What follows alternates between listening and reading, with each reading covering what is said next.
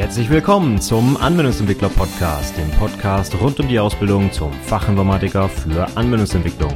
In dieser Episode gibt es ein Interview mit Dennis Dierkes über Continuous Improvement. Viel Spaß!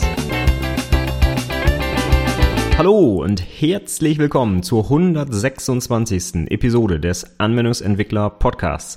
Mein Name ist Stefan Macke und heute beende ich meine kleine Sommerpause 2018 und komme für dich zurück aus meinem Sommerurlaub gleich mit einem spannenden Interview und zwar mit Dennis Dierkes. Der hat gerade vor kurzem auch erst seinen Abschluss als Fachinformatiker für Anwendungsentwicklung gemacht und ist schon voll eingestiegen in das Thema Continuous Improvement. So haben wir es zumindest mal genannt. Also die kontinuierliche Verbesserung. Verbesserung von was? Ja, hauptsächlich von den eigenen Programmierfähigkeiten. Das heißt, wie werde ich im Job ja, vielleicht noch effizienter, noch effektiver, neue Programmiersprachen lernen, wie lerne ich vielleicht Leute kennen, baue mir ein Netzwerk auf und so weiter. Und da ist der junge Kollege schon relativ aktiv unterwegs und ähm, ja, wir sprechen heute über ganz viele verschiedene Sachen, Coding, Katas und Dojos und Meetups und Open Spaces und all so ein Zeug. Also alles, wo du deine eigenen Fähigkeiten auch ausbauen kannst und verbessern kannst. Hat mir wirklich viel Spaß gemacht, das Interview und ich hoffe, es ist auch für dich einiges dabei und deswegen höre ich auch mit dem Vorgeplänkel auf und wir leiten direkt mal über zu dem Gespräch mit Dennis Dirkes. Viel Spaß! Hallo Dennis, schön, dass das heute geklappt hat mit unserem Interview zum Thema Continuous Improvement. Ich bin schon ganz gespannt, was du uns dazu zu erzählen hast. Aber bevor wir anfangen, vielleicht kannst du uns mal ganz kurz erzählen, wer du eigentlich so bist. Was hast du so bislang gemacht? Wie bist du zur IT gekommen? Erzähl doch einfach mal was. Ja, moin. Äh, ich bin Dennis Dirkes. Ich bin jetzt 21 Jahre alt ähm, und habe vor kurzem meine Ausbildung zum Fachinformatiker für Anwendungsentwicklung abgeschlossen, vor zwei Wochen. Habe vorher eine Ausbildung zum ähm, kaufmännischen Assistenten für Informatik gemacht. Genau, und bin jetzt, äh, habe das Unternehmen gewechselt von einem größeren in so eine kleinere Zehn-Mann-Bude und ähm, schraube jetzt hier Software zusammen. Schraubt Software zusammen, das hört sich gut an. Aber ihr entwickelt sicherlich professionell Software, oder? Ihr bastelt da doch nicht Software, oder doch? Aber natürlich. okay. Ich hatte das tatsächlich mal in einem Vorstellungsgespräch. Da äh, hat dann der, der sich bei uns beworben hat, gesagt, ich hoffe nicht, dass Sie hier Software zusammenschrauben oder zusammenbasteln, so ein bisschen hochnäsig. Das hat dann dazu geführt, dass wir ihn nicht nochmal eingeladen haben. Aber äh, kann ich gut verstehen, ja. Natürlich bastelt man auch ein bisschen dran, keine Frage, ja. Und äh, was bastelst du da so genau zusammen? Ähm, ja, im Moment bin ich, äh, oder ich beschäftige mich jetzt seit längerem so mit dem Spring-Umfeld und das sind auch hauptsächlich Spring-Web-Anwendungen. Jetzt mein konkretes Projekt hat noch so eine kleine Soap-Schnittstelle und so ein Bootstrap-Frontend. Ähm, und ähm, nebenbei beschäftige ich mich, was jetzt auch in den nächsten Projekten eingesetzt werden soll, dann mit der AWS, Kotlin und Vue.js. Also im Moment hauptsächlich nur noch Spring und ähm, jetzt für die kommenden Projekte dann äh, Kotlin, Vue.js auch mit dem Spring Boot Framework. Ah, okay, cool. Das ist ja so äh, top of the, wie heißt es, top-notch Zeug im Java-Umfeld, oder? Spring Boot und jetzt gerade auch noch Kotlin, so super neue Sprache ja auch und so. Das hört sich ja ziemlich cool an, oder? Ja, genau. Vor allem ähm, haben uns da, also genau die Konstrukte, die Kotlin einsetzt, die versuchen wir uns in Java jetzt durch Immutables, die Immutables-Bibliothek und ähm, ehemals Java Slang irgendwie zu erkaufen. Ist aber alles doch nicht so schön, als wenn man einfach so eine Sprache wie Kotlin benutzt. Ja, wo es einfach eingebaut ist und das macht das Ganze auch ein bisschen einfacher nutzbar und alles, ja. Äh, wie bist du ursprünglich so mal zur Informatik gekommen? Hat dich das schon immer irgendwie begeistert oder, weiß nicht, hast du mit fünf deinen ersten Computer gekriegt zum Programmieren oder wie ist das gelaufen bei dir? Äh, ja, tatsächlich äh, habe ich, glaube ich, verhältnismäßig früh einen eigenen PC bekommen und ähm, war auch früher so ein kleiner Stubenhocker, habe viel vom PC gesessen. Damals hat man dann natürlich eher gezockt und irgendwann fing es dann an, hey, ich, ich kann mir doch statt die Sachen zu erarbeiten in dem Spiel irgendwie Skripte schreiben. Und so ging es dann an irgendwelche kleinen ähm, Skripte und nach Realschule war dann die Frage, was mache ich jetzt? Und da war jetzt die kurzfristige Entscheidung zu dem Zeitpunkt, ich mache erstmal den, den Assistenten quasi. Genau. Das heißt also über die klassische Spieleschiene und versucht so ein bisschen hin, ich will jetzt mal nicht das Wort Cheaten in den Mund nehmen, aber so ein bisschen versucht, das Spiel zu manipulieren, zu skripten in, in, in deinem Sinne, ja? Genau, genau. Ich, ich wollte mir Zeit sparen, ich habe automatisiert. okay, cool. Und kann man jetzt sagen, wenn du jetzt schon, du hast schon mehrere Sachen jetzt gesagt, auch Java und Kotlin so, äh, hast du da irgendwie so eine allgemeine Lieblingsprogrammiersprache? Ja, ich, ich glaube, ich kann schon sagen, dass es Kotlin ist, auch wenn ich mich da noch nicht ganz daheim fühle und ja im Moment auch im tagtäglichen eher ähm, Java schreibe. Aber Lieblingssprache ist schon Kotlin. Ja, ich habe auch einen Kollegen, der mag Kotlin auch sehr, der versucht immer, das bei uns im Unternehmen einzubringen, aber wir sind aktuell noch äh, hart auf Java. Also mal gucken, ob er sich damit durchsetzt. Aber ich sehe auch die Vorteile, also ist echt eine, eine coole Geschichte. Ähm, ja, ich glaube, darüber kommen wir ganz gut zum Thema. Also Kotlin ist jetzt noch nicht ganz so alt, die Programmiersprache, ist aber trotzdem super ähm, interessant und äh, auch sehr gut akzeptiert schon. Inzwischen, glaube ich, ja auch der Standard für Android-Entwicklung, wenn ich richtig weiß. Ne? Hm, genau, ja. Und ähm, das ist eigentlich auch genau unser Thema. So neue Programmiersprachen, warum sollte ich mir das überhaupt angucken? Hat alles so ein bisschen den Hintergrund. Ich muss mich als Softwareentwickler ständig selber weiterbilden. Sagt man ja auch, lebenslanges Lernen und gerade in IT. Aber äh, was meinst du, warum sollte man das überhaupt machen? Ist das so wichtig? Ja, das ist auf jeden Fall wichtig. Ähm, auch einfach, um, wie wir vorhin sagten, hochqualitative Software abzuliefern und immer schneller zu entwickeln. Und auch wenn man sich jetzt initial nicht die Entwicklungszeit spart, wird es auf jeden Fall in der nächsten Entwicklungsstufe oder wenn man da nochmal dran muss, ähm, wird es immer besser und man macht sich selbst dadurch ja auch als Entwickler attraktiver. Okay, das stimmt natürlich, ja. Also wenn du jetzt gerade versuchst, vielleicht irgendwie gerade auch als Berufseinsteiger und suchst vielleicht nochmal eher irgendwie einen anderen Arbeitgeber oder so, je, je mehr du, sag ich mal, ja, wie heißt es so schön, deinem Toolbelt in deinem Werkzeuggürtel hast, umso attraktiver wirst du natürlich, das stimmt, ja. Aber ähm, da liegt dann so die Frage nahe, zumindest haben wir das auch schon öfter diskutiert bei mir auf der Arbeit. Findest du, dass du jetzt selbst für deine Weiterbildung, gerade auch im beruflichen Umfeld, verantwortlich bist? Oder ist das der Arbeitgeber? Beziehungsweise machst du das alles während der Arbeitszeit oder guckst du dir auch zu Hause noch irgendwie was an zusätzlich? Äh, das, das ist eine echt interessante Frage und das auch, finde ich, super interessant zu sehen, wie einzelne Unternehmen das handeln. Ich finde, es sollte eine Eigeninitiative bestehen, welche dann durch das Unternehmen gestützt wird. Ähm, in meinem aktuellen neuen Unternehmen, jetzt nach der Ausbildung, ist es so, dass ich das Vollzeit eigentlich während der Arbeit machen darf. Ähm, ich aber selbst natürlich das Interesse habe und mich dann, also ich, ich mache es teilweise auf der Arbeit, sitze aber auch viel dann nochmal abends dran, aber einfach weil ich Lust darauf habe, nicht weil ich das Gefühl habe, dass ich das machen muss. Ähm, genau, ich sehe das einfach auf beiden Seiten. Man sollte sich da gegenseitig gut unterstützen. Ja, ich finde es gut, gerade dass du gesagt hast, du hast dann abends auch einfach noch Lust dazu. Also solange es noch Spaß macht, äh, ist doch toll, wenn du dich abends auch noch damit beschäftigst. Ja? Wer sollte was dagegen haben? Insbesondere natürlich der Arbeitgeber, wenn du noch in deiner Freizeit Zeit investierst, ist ja super. Aber ich habe zum Beispiel auch einige Kollegen, die halt sagen, ich äh, mache um, was auch immer, 17 Uhr Feierabend und danach will ich von dem ganzen Kram nichts mehr hören und ich äh, erwarte einfach, dass ich das während der Arbeitszeit leisten kann und auch darf. Und ähm, grundsätzlich höre ich jetzt raus, würdest du das auch so sehen, dass der Arbeitgeber das schon unterstützen sollte? Zumindest wahrscheinlich, wenn es irgendwie um Technologien geht, die auch für die Arbeit benötigt werden, vermutlich, oder? Genau, also auf jeden Fall das, was während der Arbeit behilflich ist, sollte der Arbeitgeber, da sollte der Arbeitgeber Zeit zur Verfügung stellen. Auf jeden Fall, finde ich schon, ja. Habt ihr da so ein Konzept, wenn man jetzt nochmal einen Schritt weiter geht und sagt, ich will auch Sachen lernen, die nichts mit der Arbeit zu tun haben? Sowas wie die berühmten, ich glaube, Tech Fridays heißen sie bei Google oder diese 20%-Regelung, dass man einfach mal 20% der Arbeitszeit was völlig anderes machen darf auch? Oder ist das bei euch wirklich eher fokussiert dann auf das, was ihr auch braucht? Ähm, wir hatten hier, bevor ich da war, hatten wir diesen, diesen berühmten Tech Friday, genau. Ähm, das ist dann aber alles ein bisschen äh, gescheitert. Also, also manche Leute hatten einfach keine Lust drauf und ähm, dann auch keine Ideen. Auf jeden Fall haben wir das jetzt so gemacht, dass wir dann freitags Coding-Dojos machen zusammen oder jemand aus dem Team einen Vortrag organisiert und wir generell schon am Freitag dann die Zeit freigestellt bekommen, wenn wir sagen, wir wollen was Neues lernen. Ja, auch wenn es jetzt nicht ein konkretes Projekt betrifft.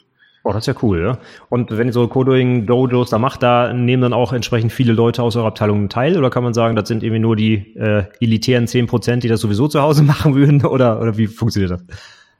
Nee, da sind dann schon alle da. Also jetzt für Freitag haben wir zum Beispiel äh, einen Vue.js-Talk angesetzt, den einer von uns hält, der halt im Projekt schon mit Vue.js arbeitet. Und da sind soweit ich weiß alle da, doch. Also alle, die Interesse haben. Man, man soll sich nicht gezwungen fühlen. Okay, das finde ich ja cool. Ne? Also cool im Sinne von einmal, dass ihr es anbietet, aber auch, dass dann die, die Kollegen selbst auch wirklich Lust haben und auch die, die Zeit sich nehmen und da teilnehmen. Das finde ich ja finde ich eine gute Initiative von den Kollegen dann. Ne?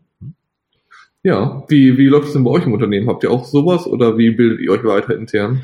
Also wir haben äh, nichts Offizielles tatsächlich. Wir hatten jetzt vor kurzem so ein paar Projekttage, wo wir uns darüber auch unterhalten haben, wie wir das in Zukunft machen wollen, ob wir zum Beispiel solche Tech Fridays da einführen wollen oder nicht. Aber es gab tatsächlich dann auch aus den äh, Kollegenreihen durchaus Widerstand dagegen, weil das gar nicht so als sinnvoll oder nötig erachtet wurde. Also wir haben nichts Offizielles. Und wenn man sich für ähm, bestimmte Projekte in neue Technologien einarbeiten muss, weil sie benötigt werden, klar, dann machen wir das auch einfach während der Arbeitszeit. Da wird nicht erwartet, dass man das zu Hause macht. Und man kann auch mal einen Kurs besuchen oder sowas, wenn das nötig ist, ja. Ähm, aber dass wir explizit Zeit kriegen für irgendwas, was bewusst auch nichts mit dem Beruf speziell zu tun hat, das ist bei uns aktuell nicht so. Nee. Und wir, wenn man sowas äh, organisiert, wie zum Beispiel, es gibt ja auch einmal im Jahr diesen ähm, Global Day of Code Retreat zum Beispiel, ähm, da wollte ich schon ein paar Mal die Kollegen mal motivieren, doch mal teilzunehmen, aber die Teilnehmerquote ist da immer sehr gering, außer meine Azubis, die ich so halb zwingen kann, teilzunehmen. Und äh, dann ist es auch nicht so ganz sinnvoll. Also äh, ganz durchwachsen so, würde ich sagen, ja. Also ich persönlich bin auch der Meinung, man muss auf jeden Fall am Ball bleiben und sich auch nach Feierabend noch weiterbilden, ist meine persönliche Meinung. Ich kenne aber auch die, die andere Meinung, dass man halt sagt, Mensch, ich habe abends einfach Feierabend und mache was anderes und ich weiß nicht, ich fahre Rad oder Sport oder irgendwas. Und das ist auch völlig okay, das muss jeder für sich selbst entscheiden, ja. Aber wenn ich mich dafür entscheide, mich tatsächlich auch aktiv weiterzubilden und auch am Ball zu bleiben, kann ich damit auch irgendwann mal aufhören, so, keine Ahnung, wenn ich 40 bin, sage ich so, jetzt habe ich auch genug gelernt oder äh, glaubst du wirklich, dass das ein lebenslanges Lernen bei dir sein wird? Also, ähm, die Frage habe ich mir schon ganz oft gestellt und ich habe immer gesagt, ich hoffe, dass ich lebenslang lerne. Ich bin auch schon mit zwei, drei Entwicklern in Kontakt gekommen, die jetzt ein älteres Semester waren und die sich nicht auf neue Sachen eingelassen haben. Und ich weiß noch, wie blöd ich das fand. Ich finde es einfach doof, wenn man dann irgendwann abschließt und sagt, hey, ich gehe in fünf Jahren in Rente, ich, ich lerne jetzt gar nichts mehr. Also man, man soll ja trotzdem noch den, die, die gleiche Arbeit machen oder sich gleich weiterbilden. Ich, ich hoffe, dass es bei mir so sein wird, dass ich mich immer weiterbilde und immer diesen Wissensdurst behalte. Ja, ich glaube, dass ähm, also ja, es hält sicherlich auch von den, von den Lebensumständen ab. Da ändert sich ja auch sicherlich mal vielleicht irgendwie was. Man hat weniger Zeit und hin und her. Aber ich glaube, man muss einfach diese äh, ja die Neugier und die Lust auf neue Technologie, glaube ich, einfach äh, irgendwie am Brennen halten, weil das macht unseren Beruf ja auch so interessant, finde ich persönlich. Genau, auf jeden Fall, ja. Und wenn du jetzt sagst, Mensch, äh, ich habe da zum Beispiel jetzt eine neue Sprache, Kotlin, äh, muss ich da jetzt irgendwie was machen oder will da auch was machen? Wie konkret machst du das jetzt? Also wie, wie verbesserst du da deine Skills? Fängst du einfach an zu programmieren oder liest du ein Buch oder machst einen Kurs oder wie, wie steigst du da ein? Ähm, wenn ich jetzt zum Beispiel eine neue Sprache mit Kotlin habe ich das so gemacht, anfangs, als ich die noch gar nicht konnte. Ähm, da, das war jetzt bei Kotlin sehr glücklich. Die haben so ein GitHub-Repository mit Übungsaufgaben. Und da habe ich mich einfach äh, pro Woche zwei Stunden mit einem Arbeitskollegen hingesetzt und wir haben Pair-Programming gemacht. Und ähm, dann haben wir uns durch diese Übungsaufgaben gehangelt. Also wir haben Coding Dojo gemacht und dabei Pair-Programming. Und ähm, konnten uns dann gut darüber austauschen, finden wir das gut, finden wir es nicht gut? Oder wieso finden wir es jetzt besser? Und ähm, ja, einfach die Vorteile von Pair-Programming ausnutzen. Und ähm, dann, als wir das so ein bisschen konnten, jetzt ich nehme mal Kotlin einfach als Beispiel, da haben wir dann so ein kleines Side-Project in einem kleinen Scope gemacht ähm, und da Kotlin eingesetzt. Das dauert dann vielleicht länger zu entwickeln, aber ähm, man sieht dann auch öfter die Fallstricke, die einem dann in einem jetzt in Gänsefüßchen echten Projekt ähm, begegnen. Jetzt haben wir schon ein paar Mal das Wort Coding Dojo benutzt. Ich weiß nicht, ob jeder das weiß. Kannst du mal ganz kurz so, ich sag mal, definieren, was ein Coding Dojo eigentlich ist oder sein soll? Ja, also ähm, dafür müssen wir eigentlich noch eine Ebene tiefer. Also ähm, es gibt Coding Katas und Dojos und die Katas, das sind ähm, kleine Übungsaufgaben. Da gibt's äh, verschiedene Seiten, zum Beispiel, ich glaube, Clean Code Developer heißen die, CCD. Ähm, die bieten da solche Übungsaufgaben an. Und ähm, wenn man das Ganze dann in der Gruppe von Menschen macht, dann nennt sich das Coding Dojo. Ah, okay. Das heißt also wirklich, wie ihr es auch gemacht habt, Pair Programming wirklich, man setzt sich zusammen hin und geht die Sachen durch.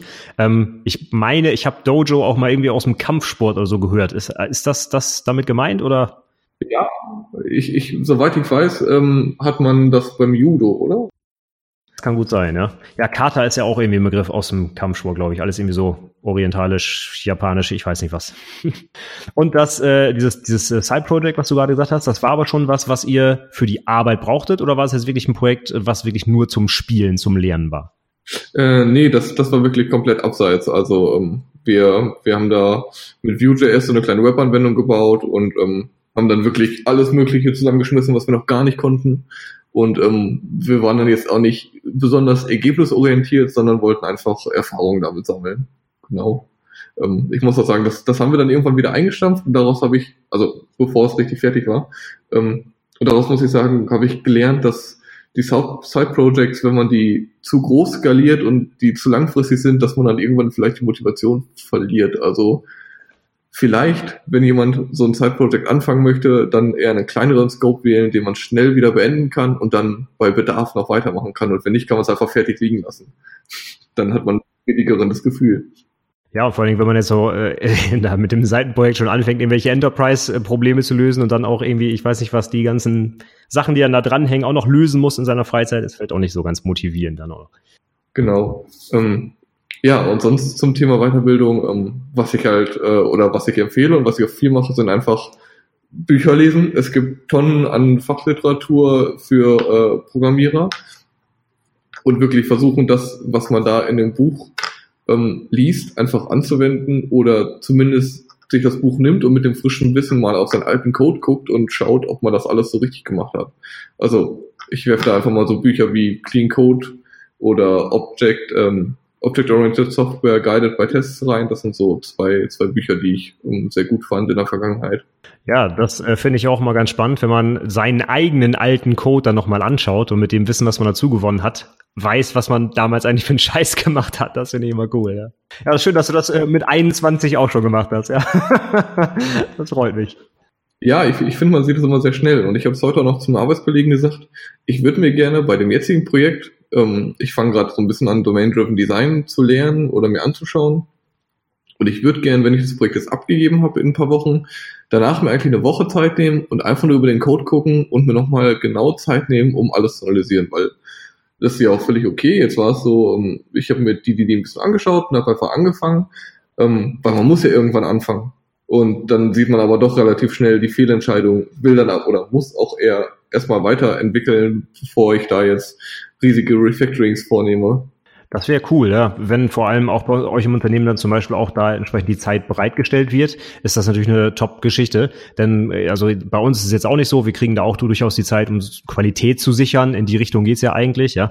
Ähm, aber wenn man jetzt so unter Zeitdruck und hier schnell das nächste Projekt und so weiter, dann bleibt natürlich dieses Zeug auch liegen und man wird es sowieso nie wieder anpassen und verbessern. Und äh, von daher gut, ja, wenn man sich das explizit vornimmt oder sogar jetzt schon einplant, auch in die Projektzeit, das äh, steigert natürlich langfristig auch die Qualität eurer eurer äh, Codebasis. Ne? Und ähm, wenn du jetzt sagst, du tauchst da so in die Programmierung ein, am besten in so einem Coding Dojo, ist das für und natürlich dann irgendwie, wenn man selber noch was lernt auf eigene Faust, vielleicht mit einem Buch oder so weiter, kannst du da schon sagen, dass diese Coding Dojo Organisation für dich irgendwie äh, besser funktioniert, als das alleine zu machen oder schlechter oder was sind so die Vor- und Nachteile? Kannst du es so ein bisschen bewerten für dich oder? Ich, ich würde nicht sagen, dass das eine besser ist als das andere. Ich würde sagen, dass das eine das andere besser oder gut ergänzt. Ähm, also das Dojo ist natürlich super, um Hands-on, äh, um Hand anzulegen, um da wirklich schnell einen Lernerfolg zu haben. Ich würde aber sagen, dass man ähm, viele Dinge nicht so tief versteht, wie als würdest du ein Buch lesen. Also ich sag mal, wenn du einen Dojo machst, um in ein Thema einzusteigen und dann noch ein Buch darüber liest, ähm, ich würde sagen, dass das eine ganz gute Kombination ist. Und ich, ähm, also persönlich mag ich es einfach, Dojos zu machen, um da schnell, ähm, schnell einen großen Input zu bekommen. Und das ähm, hast du bislang dann aber hauptsächlich im Pair-Programm, also mit einer anderen Person gemacht oder auch äh, wirklich in, in einer Gruppe, dass man gemeinsam mal auf Code schaut oder wie kann man sich das vorstellen? Äh, ich ich mache das ehrlich gesagt auch nicht so lange und wir haben das bis jetzt immer als ähm, Pairing gemacht. Wir hatten das zwischendurch schon mal so, dass wir zwei oder drei Paare waren und das dann am Ende verglichen haben aber ähm, jetzt nicht in die Richtung Mob-Programming mit, mit mehr als zwei Leuten, das nicht. Aber tatsächlich mehrere Teams haben das gleiche Problem gelöst und am Ende sogar dann auch noch die Lösung verglichen und vielleicht noch voneinander zu lernen. Genau, da, da hatten wir auch mal von meinem Chef ein cooles Event beim Open Space organisiert. Ähm, da können wir auch gleich nochmal drauf zu sprechen kommen. Und zwar war das da ähm, das war auch ein Coding Dojo und wir haben das in, ich glaube, fünf Zweierteams gemacht und haben da das Game of Life erweitert ähm, durch, durch eine Untoten oder durch eine Zombie-Zelle. Und ähm, dabei sollten wir uns dann anschauen, welche Standard-Design-Pattern wir verwenden und welche Design-Pattern Synergien erzeugen und welche sich vielleicht ein bisschen widersprechen oder welche man nicht so gut verwenden kann. Das war sehr cool. Das heißt also in die, in die eigentliche Problemlösung und die Teamarbeit auch noch eingestreut, hier nochmal so ein bisschen Standard-Pattern nicht, nicht nur zu lernen, sondern auch anzuwenden und dann auch noch zu bewerten, ob es auch was gebracht hat, ja? Ja, ja, genau, das war gut. Ähm, da kann ich dir vielleicht auch später mal einen Link zukommen lassen. Das ist nämlich so, ein, so eine Art Workshop auf GitHub, den könntest du ja vielleicht mit reinpacken. Ähm, den kann man sich einfach klonen und selber machen. Und das hast du jetzt gerade schon erwähnt, Open Space. Magst du da noch mal kurz was zu sagen? Was ist das und was bringt mir das? ja, ähm, Open Space ist einfach, ähm, oder so wie ich es jetzt kenne, ähm, ist einfach ein Treffen, so ein ganzer Tag, ähm, wo man, wo man sich mit ganz vielen Entwicklern trifft und im Groben werden dann, ähm, sagen wir mal, drei, vier Räume werden, werden freigegeben oder gibt's. Und dann gibt es über den Tag verteilt, bei uns sind es, glaube ich, immer acht Zeitslots.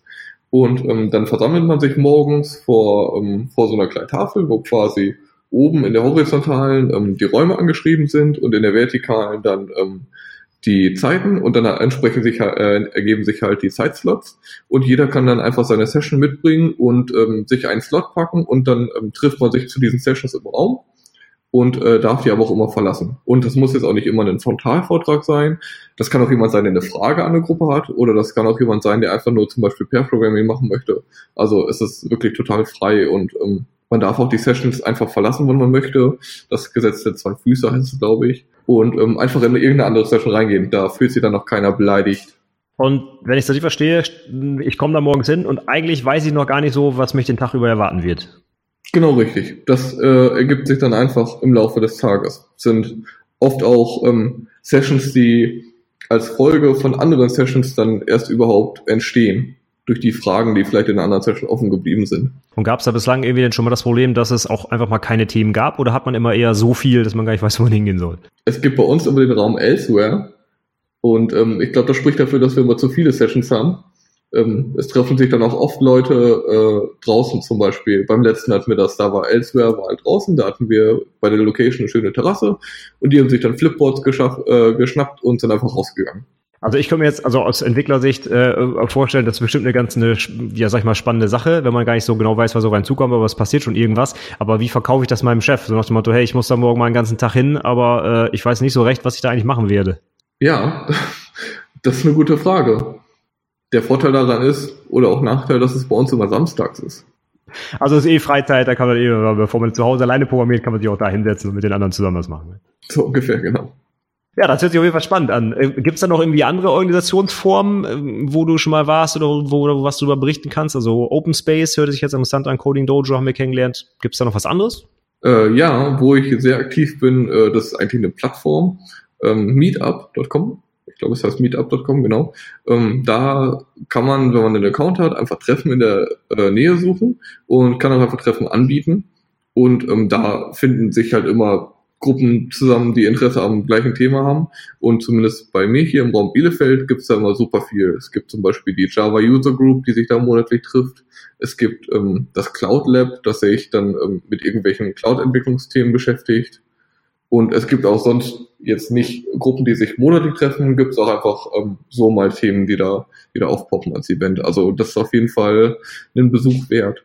Okay, ja, packe ich auf jeden Fall in die Show Notes zum Anschauen. Mhm. Fällt dir noch was ein oder war es das sonst mit Veranstaltungen? Äh, nee, also damit decke ich zumindest meinen Zeitbedarf immer ab. Meetups nehmen da schon sehr viel Zeit ein. Aber die sind auch immer sehr gut, muss ich sagen. Aber das sind dann eher so, so organisierte Sachen. Jetzt sagtest du gerade Java User Group, da werden dann wahrscheinlich schon die Vorträge im Vorhinein feststehen und man kommt da hin und guckt sich das wahrscheinlich eher an. Also es ist eher so, so organisiert, sag ich mal, oder?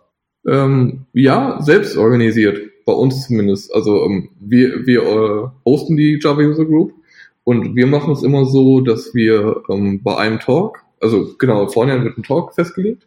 Und äh, wenn man dann bei dem Talk war, gibt es am Ende ein Dot-Voting ähm, auf Themen, die noch ausstehen. Wenn sich da Referenten gemeldet haben, dann machen wir eine Liste und ähm, jeder darf dann seinen Punkt an das Thema machen, das er gerne hören würde. Und ähm, das Thema mit den meisten Punkten wird dann beim nächsten Vortrag einfach ähm, vorgetragen. Also wirklich sehr demokratisch. Genau. Okay, jetzt äh, habe ich das gerade richtig verstanden. Du hattest die Java User Group angesprochen, die JUC. Äh, bist du da selbst auch in der Orga mit aktiv? Weil du gerade sagtest, wir, wir hosten die, glaube ich.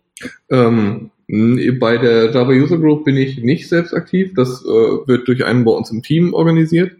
Ähm, wo ich aber aktiv bin, ist das ähm, Cloud Lab Bielefeld und die Biscuits. Die Biscuits sind äh, ein, ein Meetup von mir, wo ich, ähm, das, das fängt jetzt gerade erst an, aber wo ich ähm, das Ganze mit Jugendlichen so zwischen 14 und 18 Jahren mache. Ah, die, die heißen Biscuits, also äh, Kekse oder?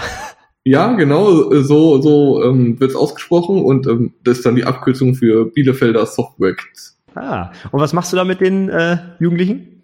Ähm, ich habe das jetzt letztens im Rahmen des ähm, Socra-Mobs, das ist das Open Space, was ich gerade sagte, da habe ich das schon mal den ganzen Tag gemacht und ähm, da habe ich dann quasi haben wir ganz leicht angefangen mit Little Bits. Das sind so Mikrocontroller, die man zusammenstecken kann magnetisch und wirklich total simpel.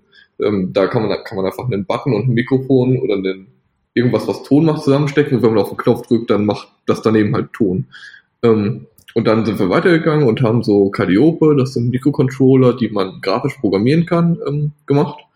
Und dann am Nachmittag haben wir, ähm, habe ich so eine Mini-Einführung in objektorientierte Programmierung gegeben und dann haben wir zusammen einen Minecraft-Mod geschrieben, so ganz High-Level-mäßig. Ähm, genau, das, das habe ich da gemacht. Das war aber auch ein Event für Kinder von 8 bis 18 Jahren, deswegen sind wir da ganz einfach mit den Little Bits eingestiegen.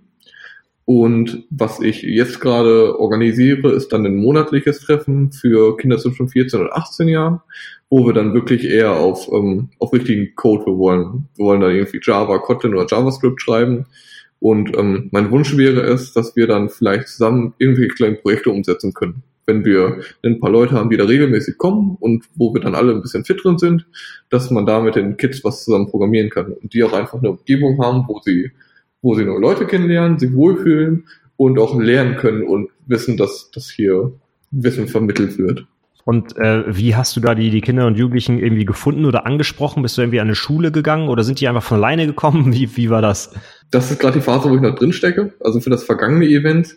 Ähm, deswegen haben wir auch die SOCOM-Plattform quasi gewählt. Da haben wir an alle Teilnehmer, die eh zum Open Space kommen, haben wir quasi getwittert und E-Mails geschickt von wegen, hey, du, du kommst doch eh zum Open Space oder hast du vielleicht gerade Stress zu Hause und findest keinen Babysitter, dann bring doch einfach dein Kind mit. Wir machen was mit dem.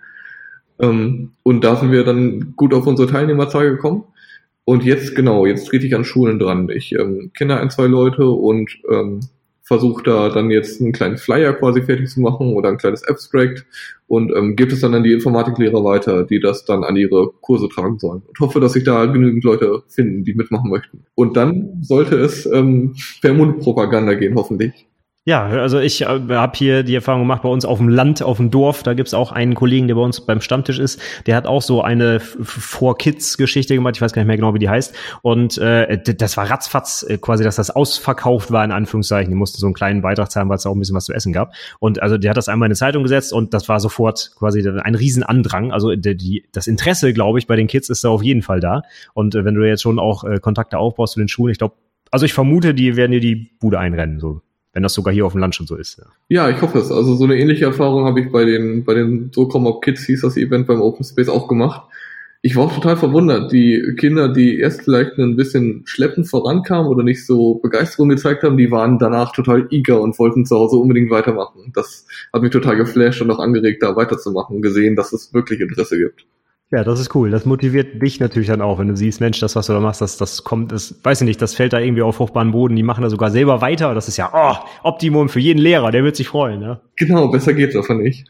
Aber äh, hast du gerade ein gutes Thema angesprochen, was ich auch noch fragen wollte. Ähm, so jetzt eher Kids, die vielleicht nicht so ganz aktiv sind oder eher zurückhaltend sind oder so. Ich meine, das geht ja bei Erwachsenen auch genauso und gerade so dieses Klischee des Softwareentwicklers, der eher so ein bisschen zurückhaltend ist. Und jetzt muss ich da auch noch auf irgendeinen Open Space, wo ich noch nicht mal weiß, was ich mich erwarte. Da muss ich ja selber noch mitmachen und mich einbringen und ähm, ist das was für den klischeehaften Softwareentwickler? Äh, kommt man da leicht rein in, in so eine Gruppe oder, oder wie sieht das aus, wenn ich da zu so einem Event hingehe? Also auf jeden Fall. Ähm, man muss bedenken, die sind ja alle so wie wir, so Softwareentwickler. Nee, es sind ja alles ganz normale Leute und die, ähm, auch wenn einige vielleicht mehr introvertiert sind und einige weniger, die sind alle total offen und man braucht da wirklich überhaupt keine Angst haben oder bedenken, dass man da irgendwie nicht anknüpft. Also es sind ja alles erwachsene Leute und man wird auch total schnell eingebunden. Da, da gibt es auch keine, irgendwie kein peinliches Schweigen. Und ähm, wenn man trotz dessen sagt, ah, irgendwie ist die Hemmschwelle zu groß, da alleine hinzufahren, dann kann man ja auch vielleicht sich wen suchen, der da schon hingeht, wenn man die Möglichkeit hat, da Kontakt aufzubauen und da zu zweit hingehen. Das wäre meine Idee. Ja, das stimmt. Wenn man dann irgendwie überhaupt nicht mit irgendwem warm wird, hat man immer noch einen Kollegen zum Schnacken oder so, ne? Hm? Genau. Jetzt habe ich hier für mich noch die Frage aufgeschrieben, wie sieht's denn aus, wenn ich jetzt in meiner Region keine Veranstaltungen finde? Muss ich dann ganz weit wegfahren? Jetzt bist du wahrscheinlich genau der Falsche dafür, weil du hast jetzt auch noch einfach den Schritt gewagt und selber was organisiert, weil es zum Beispiel für die Kids noch nichts gab. Aber wie bist du denn angefangen? Hast du einfach mal, keine Ahnung, du hast schon erwähnt, Meetup, hast du einfach mal Bielefeld eingegeben und geguckt, was läuft? Oder wie hast du deine Gruppen gefunden? Das hat angefangen, ich weiß gar nicht mehr, welches Buch das war, ähm, aber ich habe in einem Buch von dem Sokramob gelesen, meine ich. Und ähm, bin auf diese Plattform gekommen und dann war irgendwann mein erster Open Space und ich bin da hingegangen.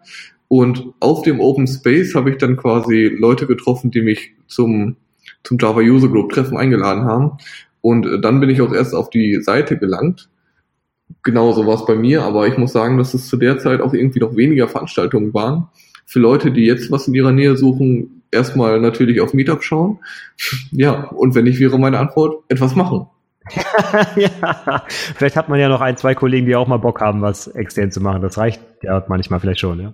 Genau. Ich kann sonst, ähm, was mir gerade einfällt, neben Meetup auf jeden Fall noch die Plattform Softworks-Kammer ähm, empfehlen. Da bist du ja auch aktiv drauf. Das funktioniert ähnlich. Man kann sich da mit GitHub einloggen, total einfach. Und wenn jetzt jemand da drauf gehen möchte, softwerkskammer.org das sind bestimmt auch in den Show, Show Notes, dann findet man rechts einfach einen Kalender und ähm, da sind dann an jedem Tag so kleine Kästchen drin, was der jeweilige Vortrag ist. Ja, kann ich auch weiterempfehlen und kommt selbstverständlich auch in die Shownotes. Ähm, jetzt habe ich mir da so einen Termin gesucht und das finde ich auch ganz interessant und gehe dahin. Äh, muss ich mich da irgendwie vorbereiten? Machst du das? Gehst du da ganz locker hin oder nimmst du da irgendwie einen Laptop mit und installierst noch irgendwie den neuesten Compiler oder irgendwas oder gehst du da ganz locker einfach hin? Also in den meisten Meetups gehe ich ganz unvorbereitet und locker entspannt rein. Es gibt aber auch welche, wo dann, ähm, also man sollte sich das vorher schon mal anschauen, ob da irgendwie steht, dass man etwas mitbringen muss. Es, ähm, ich war letztens auf so einem AWS-Workshop, da war dann, stand dann halt in der Beschreibung drin, ja, klont euch bitte das GitHub Repository und ähm, habt eine IDE ready, dass ihr da irgendwie JavaScript schreiben könnt. Also muss man einfach mal reinschauen. Und wenn nicht, ist es auch nie schlecht, eine Notebook mitzuhaben, wenn dann eine spontane Pair-Programming-Session entsteht, wäre das ja auch super. Ja, das erinnert mich jetzt gerade an äh, meine Studierenden in der Hochschule, die zu ihrem ersten Informatik-Tutorium-Termin alle keine Laptops dabei hatten. Das ging gar nicht. Kann man als ITler auf jeden Fall nicht bringen. Ja, ja so schwer sind die Dinger ja nicht mehr.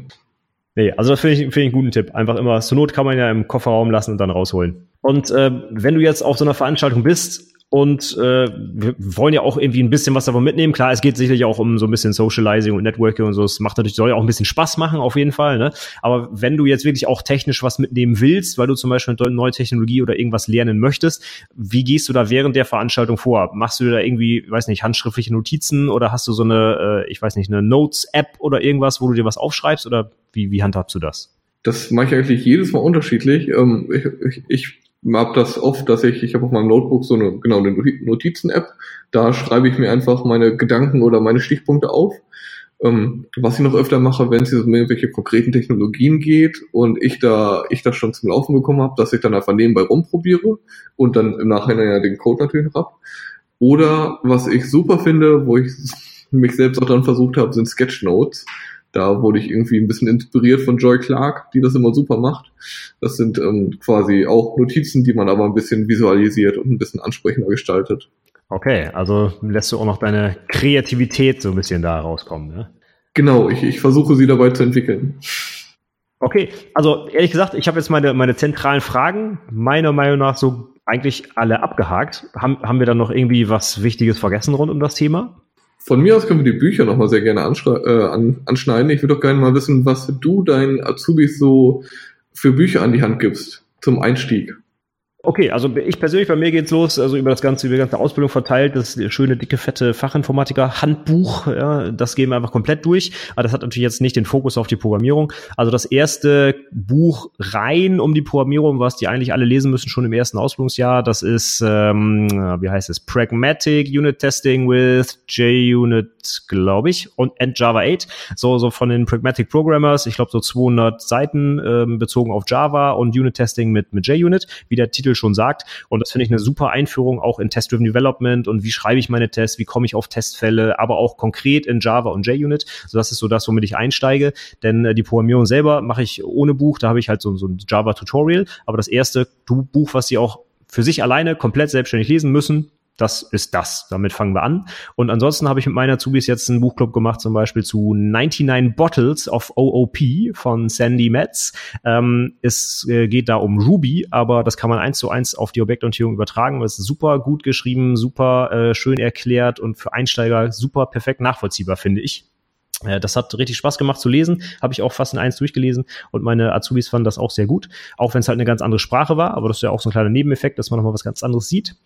Ähm, und was habe ich noch? Ja, aktuell machen meine Azubis und ich auch äh, Clean Code nochmal. Ich habe das vor, ja, zu Beginn der Ausbildung selber auch gelesen und aktuell ist es so, dass ich das mit zwei Azubis durcharbeite und äh, einmal im Monat hält einer von beiden zu einem kompletten Kapitel einen Vortrag auch vor unserer EDV-Abteilung. Aktuell sind wir jetzt bei Kapitel 4 angekommen und ähm, da kann man noch wirklich sehr viel mitnehmen. Gerade auch Einsteiger hattest du ja auch schon erwähnt, das Buch. Also wie benenne ich meine Variablen und äh, Methoden, äh, und ich, also das Buch ist einfach der absolute Klassiker. Und das sind so die Dinge, die ich jetzt auf jeden Fall mit denen verbindlich durchgehe, sag ich mal. Und sonst dürfen die natürlich auch noch selber Bücher lesen, aber das sind so die, die ich denen mehr oder weniger vorgebe, ja. Cool. Äh, Finde ich vor allem eine coole Idee, das Buch zusammen durcharbeiten, zusammen durchzuarbeiten, dann ähm, kann man seine, seine Ideen oder was man davon hält, nochmal austauschen, ne?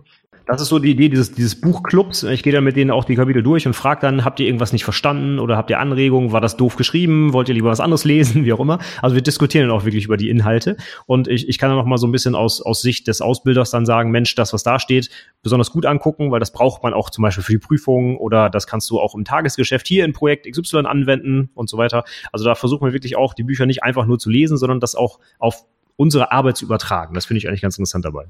Äh, ich, ich würde gerne noch ein Buch einstreuen, wovon ich jetzt wirklich begeistert war, auch wenn man so ein bisschen ähm, sich für Test-Driven Development interessiert, also was glaube ich jetzt mittlerweile ein Core-Skill für einen Entwickler ist. Äh, wie ich vorhin schon sagte, Growing Object-Oriented Software Guided by Tests.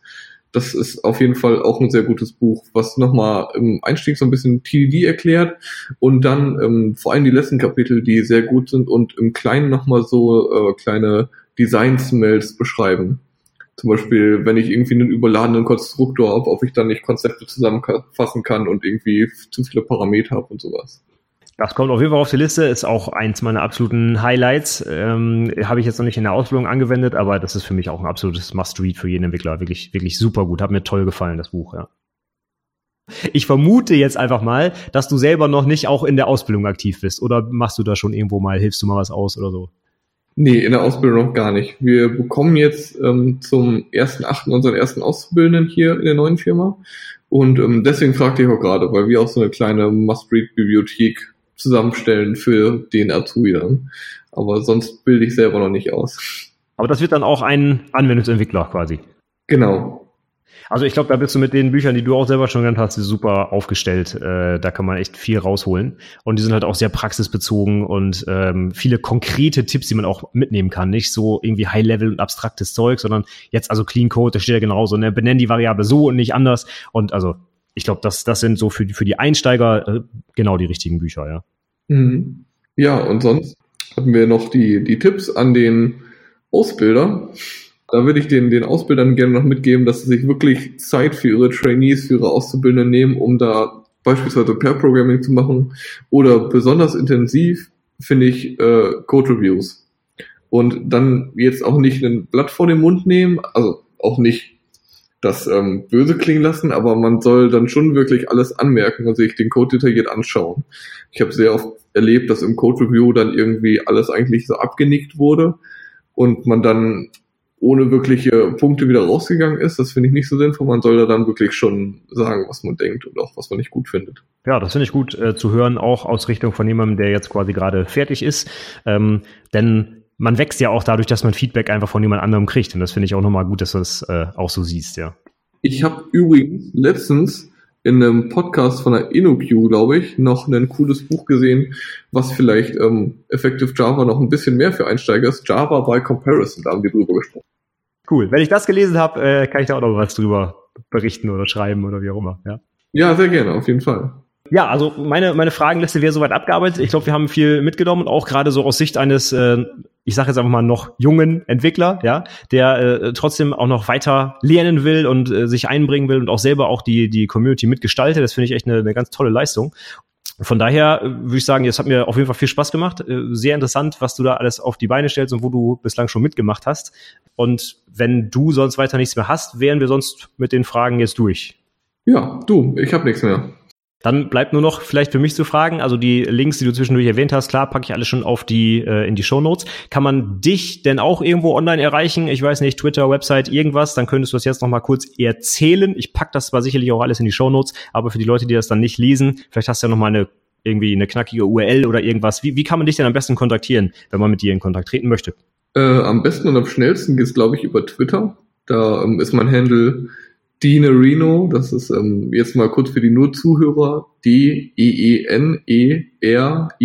und dann eine Null.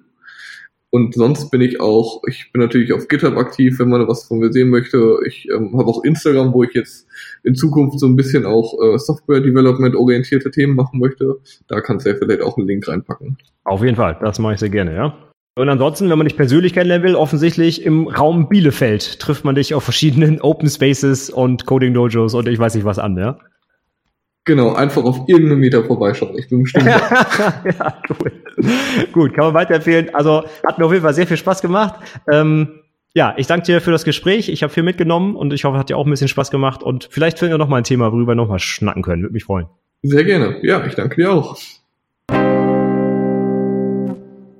So, das war mein Interview mit Dennis. Ich hoffe, es hat dir Spaß gemacht, genauso viel wie mir, als ich das Interview geführt habe. Sind wirklich ein paar coole Sachen dabei und auch so einfache Sachen, die man machen kann, um sich ja zu verbessern und auch am Ball zu bleiben einfach. Ne? Einfach mal zu so einem Meetup gehen, was deutschlandweit ja in vielen Städten auch stattfindet. Er hat es ja auch gesagt, Raum Bielefeld, Osnabrück, Münster ist er jetzt aktiv, aber gibt's auch im Rest der Republik quasi, ja sogar hier bei uns auf dem Land. Ich habe es schon angesprochen, die Seerom, die ich selber organisiere. Ja, das kann man alles machen, wenn man einfach ein bisschen aktiv ist. Wenn man sich einbringen will und auch mitmachen will, dann findet man auf jeden Fall auch was, wo man sich beteiligen kann. Und das kommt dir dann auch selbst wieder zugute, weil du halt auch was dadurch lernst. Oder wenn du auch nur neue Leute kennenlernst, auch das ist ja was, was dich vielleicht dann letztendlich irgendwie weiterbringt.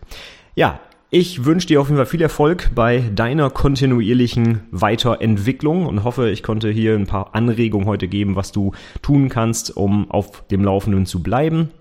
Die ganzen Links, über die wir gesprochen haben, findest du wie immer in den Show Notes. Die Show Notes sind zu erreichen unter anwendungsentwicklerpodcast.de slash 126 wie immer für die 126. Episode, die das hier heute war.